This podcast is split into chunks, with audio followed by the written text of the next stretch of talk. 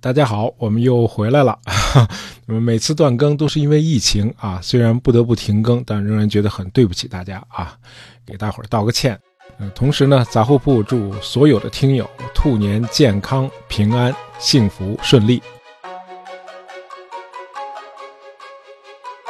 呃，过几天就是正月十五了啊！今年从正月初二到正月十五这段时间啊，傍晚的时候，如果你往西边的天空看过去，你能看到五个天体自西向东排列啊，它们是土星、金星、木星、火星和月亮。哎，月亮加上四个行星啊，其中金星是最亮的，土星最暗，靠边一点位于西南天空的那是木星。那么这两天从我们的视觉上看，离月亮最近的那个就是火星。呃，我们上学的时候都学过啊，太阳系里的行星都是在各自的轨道上绕太阳运行啊，那么绕行的周期是各不相同的。当它们碰巧都出现在太阳的同一侧时，我们就能够看到这种多星并行的天象了。呃，有科学家说过这样一句话啊：天文学是科学上最严谨、美学上最优雅，同时又是最富有诗意的一门学科。也许正因为如此，16世纪末开始的天文学革命也标志着现代科学的诞生。而我们知道，这场天文学革命的发起者是波兰的数学家和天文学家哥白尼。呃，上过中学的朋友应该都听说过哥白尼啊。关于这个人的生平，我猜大家印象最深的一个细节就是，啊，1543年5月24日。弥留之际的哥白尼老人躺在病榻上，他撰写的那部《天体运行论》的样书刚刚从纽伦堡寄来。呃，老人摸了一下这部用数十年心血写就的著作，然后他就去世了。呃，就是说这部书后来引发的那场伟大的思想革命，他本人完全不知道。哥白尼更不会想到近代科学的发起人这个桂冠会戴在他的头上。其实，今天我们心目中的那场伟大的科学革命，当时仅仅是在天文学家这个小圈子里悄悄地进行的啊，并不是像我们想象的那样，当时就产生了广泛的社会影响。不是的，外界根本就不知道。呃，历史学家们后来发现，哥白尼的日心说理论，直到他去世近两个世纪以后，才被广泛接受。当然，很多学者很早就认可这个理论了。早在《天体运行论》出版之前的二十多年，天文学家们就开始手抄并且传看哥白尼理论的一个简要版本了。这个简要版本史称“短论”。啊，在传看这本短论的时候，当时的天文学家就已经形成了一个秘密的隐形学派了。哎，就是一帮学者对哥白尼的这个新的宇宙模型达成了共识。这个新模型就是地球并不是宇宙的中心，而是一颗绕着太阳做轨道运行的普通行星。而且让人们大跌眼镜的是，《天体运行论》出版之后，当时强烈反对哥白尼学说的，并不是天主教会啊，跟教科书上讲的不太一样，而是一帮循规蹈矩的学者。那么这些学者把亚里士多德和托勒密的地心说视为最高的信条。所以，当伽利略满腔热忱地宣传哥白尼的理论的时候，那些老派的学者们实在受不了了。于是，他们要求天主教会采取行动，禁止这个异端邪说继续传播，毒害群众。于是，天主教会就只好宣布审查一下哥白尼的著作啊！注意，这是在一六一六年。到这个时候，《天体运行论》这部书已经公开发行了七十多年了。那么接着，教会又下令禁止伽利略发表言论，宣传哥白尼的学说，因为这个学说是荒谬的啊，完全与圣经背道而驰。教会宣布，在未经修改之前，哥白尼的书不许再发行了。有趣的是，天主教会同时还宣布，在数学上，哥白尼的观点仍然可以被视作一个假设。可见当时的天主教会还是比较开明的。呃，虽然已经下令审查了，教会的动作却非常的迟缓。四年以后，也就是一六二零年，对天体运行论的审查方案才刚刚出台。啊，幸亏教会的动作比较慢。那么有两本天体运行论啊，分别是一五六六年的第二版和一六一七年的第三版，今天才得以珍藏在中国国家图书馆的善本特藏部里。呃，这个地方就在今天北京北海公园的西侧啊，只有一墙之隔。那么，为什么说天主教会动作慢，我们才得以珍藏这两本《天体运行论》呢？啊，因为教会的禁令颁布的时候，这两本《天体运行论》已经上路了，在前往中国的船上了。呃，当时耶稣会有一位传教士叫金尼格啊，这个人从中国返回欧洲之后，又第二次前往中国。这次他带上了二十名新招募的传教士，他们中间就包括我们以前介绍过的德意志传教士汤若望。同时呢，金尼格还在欧洲各地收集了七千多部图书，一同带往中国。那么这些图书都完好的运到了当时的大明帝国。呃，他们后来都被放置在北京的天主教北堂啊，就是今天的西什库教堂。那么，由于历史原因，这七千多部图书到今天只存留下来了几百部，那么都珍藏在刚才说的这个中国国家图书馆的善本特藏部里，包括那两本哥白尼的《天体运行论》。呃，哈佛大学的天文学和科学史双料教授金格里奇写了一本很有趣的书，叫《没人读过的书》啊。这本书写得很精彩啊，就像侦探推理小说一样。金教授讲述了他本人花了近三十年的时间，走遍了全世界，把现存的《天体运行论》的第一版和第二版的古书的下落全都找出来了。他一共找到了六百多本，包括珍藏在北京的那两本。金格里奇教授得出的结论是：《天体运行论》绝不是像一些人认为的那样，是一本根本就没有人想读的书。相反，历史上读过《天体运行论》的人数不胜数，而且读者都在书上写下了各自的批注。通过对大量细枝末节的刨根问底，金教授在这部书里还揭示了不少重要的历史事实，让我们对哥白尼和他引发的科学革命有了更深入的了解。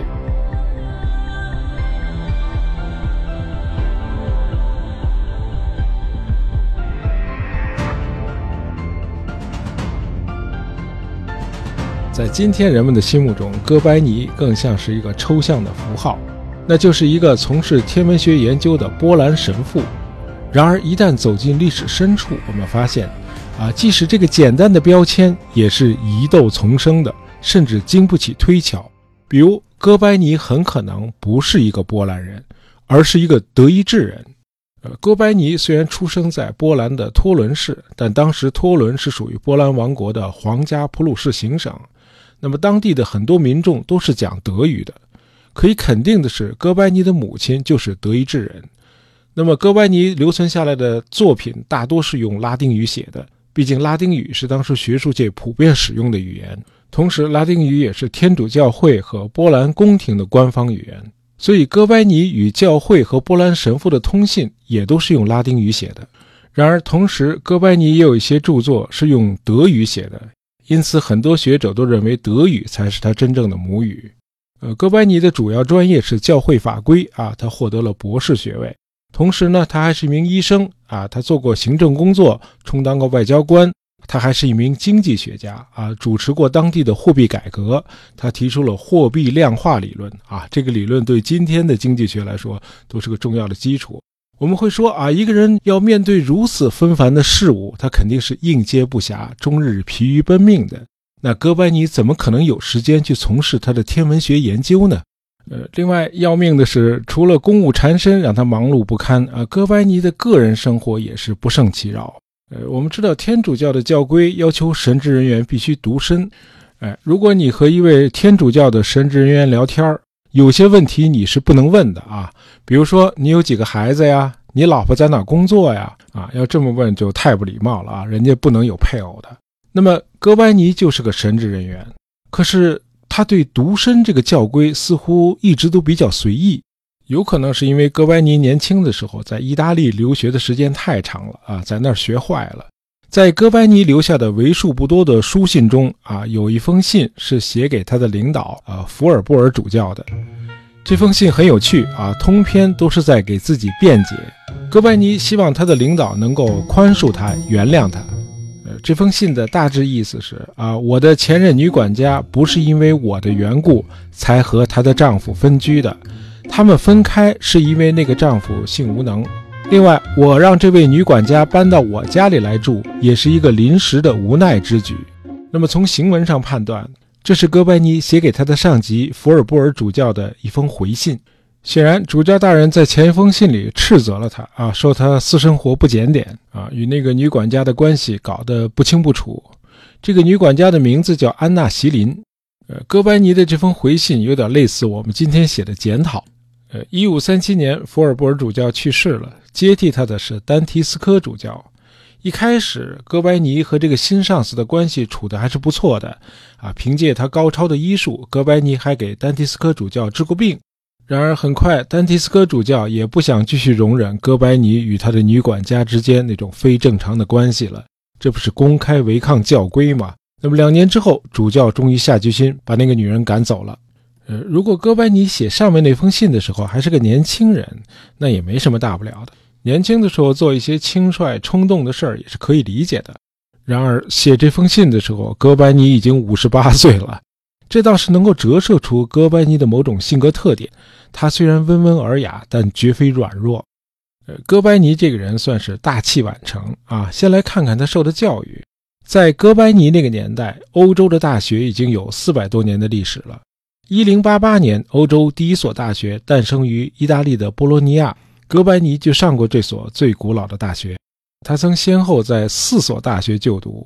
十八岁那年，哥白尼进入波兰的克拉科夫大学。四年后，他转战意大利，又用了八年的时间，先后在波罗尼亚大学、帕多瓦大学和费拉拉大学就读。那会儿，大学一般分为四个学院，呃，他们是艺学院啊，艺术的艺；神学院、法学院和医学院。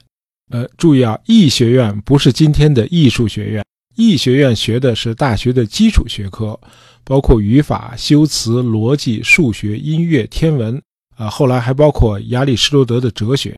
就是说，这个艺学院有点类似今天的大学本科啊。有趣的是，今天的大学仍然在沿用艺学这个名称，呃，比如今天文科的学士学位叫 Bachelor of Arts，这个 Arts 就是艺嘛。那么学完医学院之后，你就可以选择更高一级的神学院、法学院或医学院了。哥白尼很有特点，他全都选了，这仨学院他都学了啊。这也能解释为什么后来他在如此多的领域里头都能够出类拔萃啊。他是教区的教长，同时还是医生，他还从事管理工作，形成了自己的经济理论，还搞货币改革。当然，最重要的是他开启了一场史无前例的科学革命。然而奇怪的是，在这位伟大的科学革命的发起者身上，我们看不到有丝毫的雄心和抱负。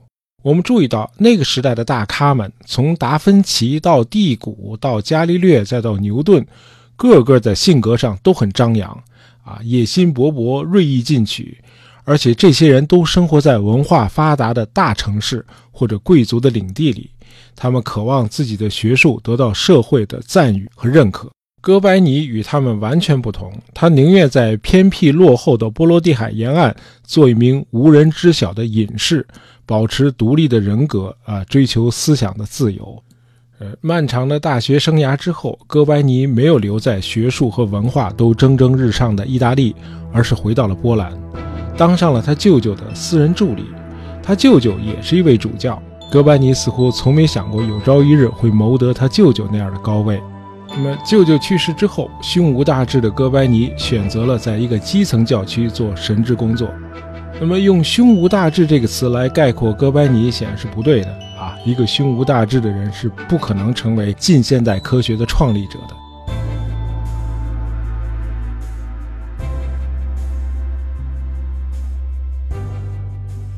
哥白尼是一位毕达哥拉斯主义者。那什么是毕达哥拉斯主义者呢？呃，古希腊大哲毕达哥拉斯认为，我们的宇宙是高度的数学化的啊。你为宇宙建立的数学模型越简单啊，越具有数学的美，就越接近于宇宙的真实。哥白尼毕生都深信这一点。当时的学界和教会普遍认可的是古希腊哲学家亚里士多德和托勒密这两位大咖奠定的地心说。哎，就是地球是不动的，所有的天体都绕着地球在运行。应该说，这个理论确实很符合我们的直觉。我们脚下的大地本来就是静止不动的嘛。同时，我们看到日月星辰一直在绕着我们转。亚里士多德说，宇宙就是个大天球，地球是这个大天球的中心，所有的天体都绕着地球做匀速圆周运动。但是后来人们发现，夜空中的各个天体的运行与亚里士多德的宇宙模型并不相符。就是说用亚里士多德的理论无法准确地描述天体的运行。于是人们就得修改这个理论，把地球从宇宙的中心移开一点儿，让地球处在一个偏心的位置，哎，做点小小的修补。同时呢，人们又给行星的运动画上了一个个本轮，啊，就是一个个小圆，啊，本轮就是小圆，哎，让行星绕着这些小圆做匀速运动，然后这些小圆再绕着大圆转，啊，这个大圆叫均轮。哎，人们就是用这些越来越复杂的方法来修补亚里士多德不太完美的宇宙模型。那么，等到公元二世纪，托勒密写他的《天文学大成》的时候，呃，这个《天文学大成》也被翻译成《智大论》。那么，这个托勒密就认为，啊，前人对宇宙模型的修补还不够，还得继续修补。呃，如果不继续修补，一些天文现象你仍然无法准确的预测，比如说日食、月食的具体时间。那么接着怎么修补呢？托勒密在这个本轮上又加上很多的小轮子啊，就是说小圆上又加上很多小圆，就这样轮子套轮子。同时，托勒密在均轮啊，就是那个大圆上又画了一条直线，把已经处于偏心位置的地球同圆心连接起来，然后再把这条线继续延伸到相同的长度，在那儿他设一个点，他管这个点叫对点啊。相对于这个对点，行星看上去就是在做匀速运动了啊。总之是越修补越复杂。就这样，这个极端复杂繁琐的宇宙模型一直延续使用了一千三百多年，直到哥白尼站出来，才用一个简单的多的新模型把它替换掉了。呃，哥白尼早在波罗尼亚大学读书的时候就已经喜爱上了天文学，从那时候起，他就开始质疑传统的宇宙模型了。读了托勒密的天文学大成之后，哥白尼心里说：“这什么烂玩意儿？”呃，哥白尼认为，古代的天文学家并没有发现宇宙的真实结构和各个部分之间的和谐对称的数学关系。哥白尼写，古人搞出来的那个异常繁琐的理论，就像是从不同的地方取来的手脚头和其他的肢体，然后把它们拼接出一个人来。这个人看上去很漂亮，但他全身上下的各个部件并不属于同一个人，肢体之间也不匹配。呃，与其说这是个人，不如说是个怪物。在哥白尼看来，托勒密的理论肯定是有问题的，因为从数学的意义上讲，任何结构越简单，就越接近于自然。托勒密描述的那个宇宙结构太复杂了，因此必须得用一个简单的新理论把它替换掉。这个简单的新理论就是我们今天熟知的哥白尼的日心说。哥白尼的性格太沉稳了，或者说他的治学太严谨了。大学期间就已经挥之不去的念头，他一直渗到四十一岁的时候才开始动笔。而且这个时候写的还不是后来那部著名的《天体运行论》，而是他的日心说理论的一个初步纲要。呃，在这个纲要里，他没有写出具体的数学推导过程。啊，而仅仅是一个简短的理论说明，这就是咱们前面说的那本短论。呃，在短论中，哥白尼写托勒密体系有很大的缺陷，我一直在考虑能否找到一个更简单、更合理的结构。如果允许我做一些假设的话，我要说的是，这些假设已经得到了数学上的证明。那么，这些假设就是地球并不是宇宙的中心，而仅仅是月球的中心。地球和所有的天体都以太阳为中心旋转，啊，这样一个结构比较简单，不需要太多的附加条件。那么，为了简洁起见，我在这篇短论里省略了数学推导过程。我会把相关的数学证明放到以后撰写的一部更详细的著作当中。呃，哥白尼的这本小册子很快就在天文学界引起了反响，不少天文学家们主动抄写这本短论。好让更多的人了解哥白尼的新的理论模型，甚至当时的教皇克莱门特七世对哥白尼的理论也很欣赏，他要求哥白尼早点发表他的详论。没想到大伙儿一等就等了将近三十年，哥白尼倒是没忽悠大伙儿啊。这期间，哥白尼确实完成了他的天文学巨著，但是他不敢发表。注意，他不是害怕这部著作被宣布为异端，而是担心他的理论可能会有错误。也可能不完整，所以他就一直这么慎着。还好，事情后来突然有了一个转机。呃，德意志的维滕贝格大学有一位年轻的数学教授叫莱蒂库斯，他在一个偶然的机会读到了哥白尼二十多年前撰写的那本短论，因此下决心一定要见到这位伟大的学者。那么，为了见到哥白尼，这个二十五岁的年轻教授在泥泞的道路上跋涉了数百公里。一天，风尘仆仆的莱蒂库斯突然出现在哥白尼的家门口，拜读了哥白尼刚刚完成的著作之后，莱蒂库斯欣喜若狂，他完全被哥白尼的成就迷住了。哥白尼在他的天体运行论里虽然没有丢弃均轮和本轮，但他毕竟发展出了行星运动的一套简洁的几何模型，并且把这个几何模型融入到他的日心说理论当中。那么在接下来的两年里，莱蒂库斯的大部分时间都留在哥白尼的身边，帮助他完成手稿的最终修订工作。他还说服了哥白尼，允许他把著作的完成稿带到纽伦堡去印刷出版。后来，雷蒂库斯又委托了一位新教的教士啊来照看这部书的印刷事务，因为他本人得回到大学去教书嘛。呃，出于好意，那位教士未经哥白尼的授权，就给《天体运行论》写了一篇序言。啊，序言里有这么一句话：“日心说理论仅仅是一种更方便的计算手段。”呃，哥白尼虽然没有看到这句话，但是他对这个声明应该是认可的，因为在书的正文里，哥白尼自己也讲。他的理论仅仅是一个假说，是一个建立在数学基础上的、可以被求证的，也是可以被接受的对宇宙的解释。呃，其实，在哥白尼之前，就有一些学者对古代的地心说宇宙模型提出过怀疑了。最早的怀疑者竟然和亚里士多德是同时代人，就是古希腊的哲学家阿里斯塔克。然而，没有人能像哥白尼这样建立起一整套完整的新体系。呃，尽管哥白尼的理论仍然有一些严重的缺陷，比如他坚信所有的天体运行轨道都必须是完美的圆形。在哥白尼去世的半个世纪之后，开普勒提出行星围绕太阳沿椭圆形轨道运行，太阳在椭圆的一个焦点上。再有就是。当时的一些反对者提出质问，说如果地球自己也是在旋转的，那么在地面上的人如果跳起来再落下时，他不应该落在原地，而是应该落在起跳点的西边啊，因为在你起跳的过程中，地球已经自转过一段距离了。呃，很遗憾，哥白尼回答不了这个问题啊，这个问题要等到后来伽利略提出惯性定律时才能得到解答。那么，哥白尼之后又有了第谷、伽利略、开普勒，直到后来的牛顿，这场近代科学革命才算胜利结束。那么，后面这几位天才之所以又能提出一系列新的理论，是因为随着人们认知的不断拓展，旧有的理论已经不够用了，不足以描述事实了。可见，所有的科学理论本质上都是假说啊！所有的假说都会被新的、更好的假说替换掉。因为人类认知世界从来都不会停下脚步，因此总会有新的假说产生出来。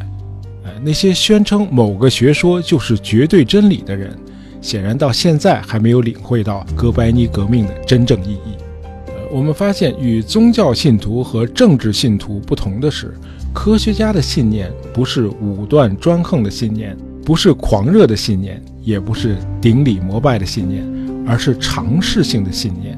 它不依据权威，不依赖直观，而是建立在证据的基础上的。好，今天的节目就到这儿，我们下期再见。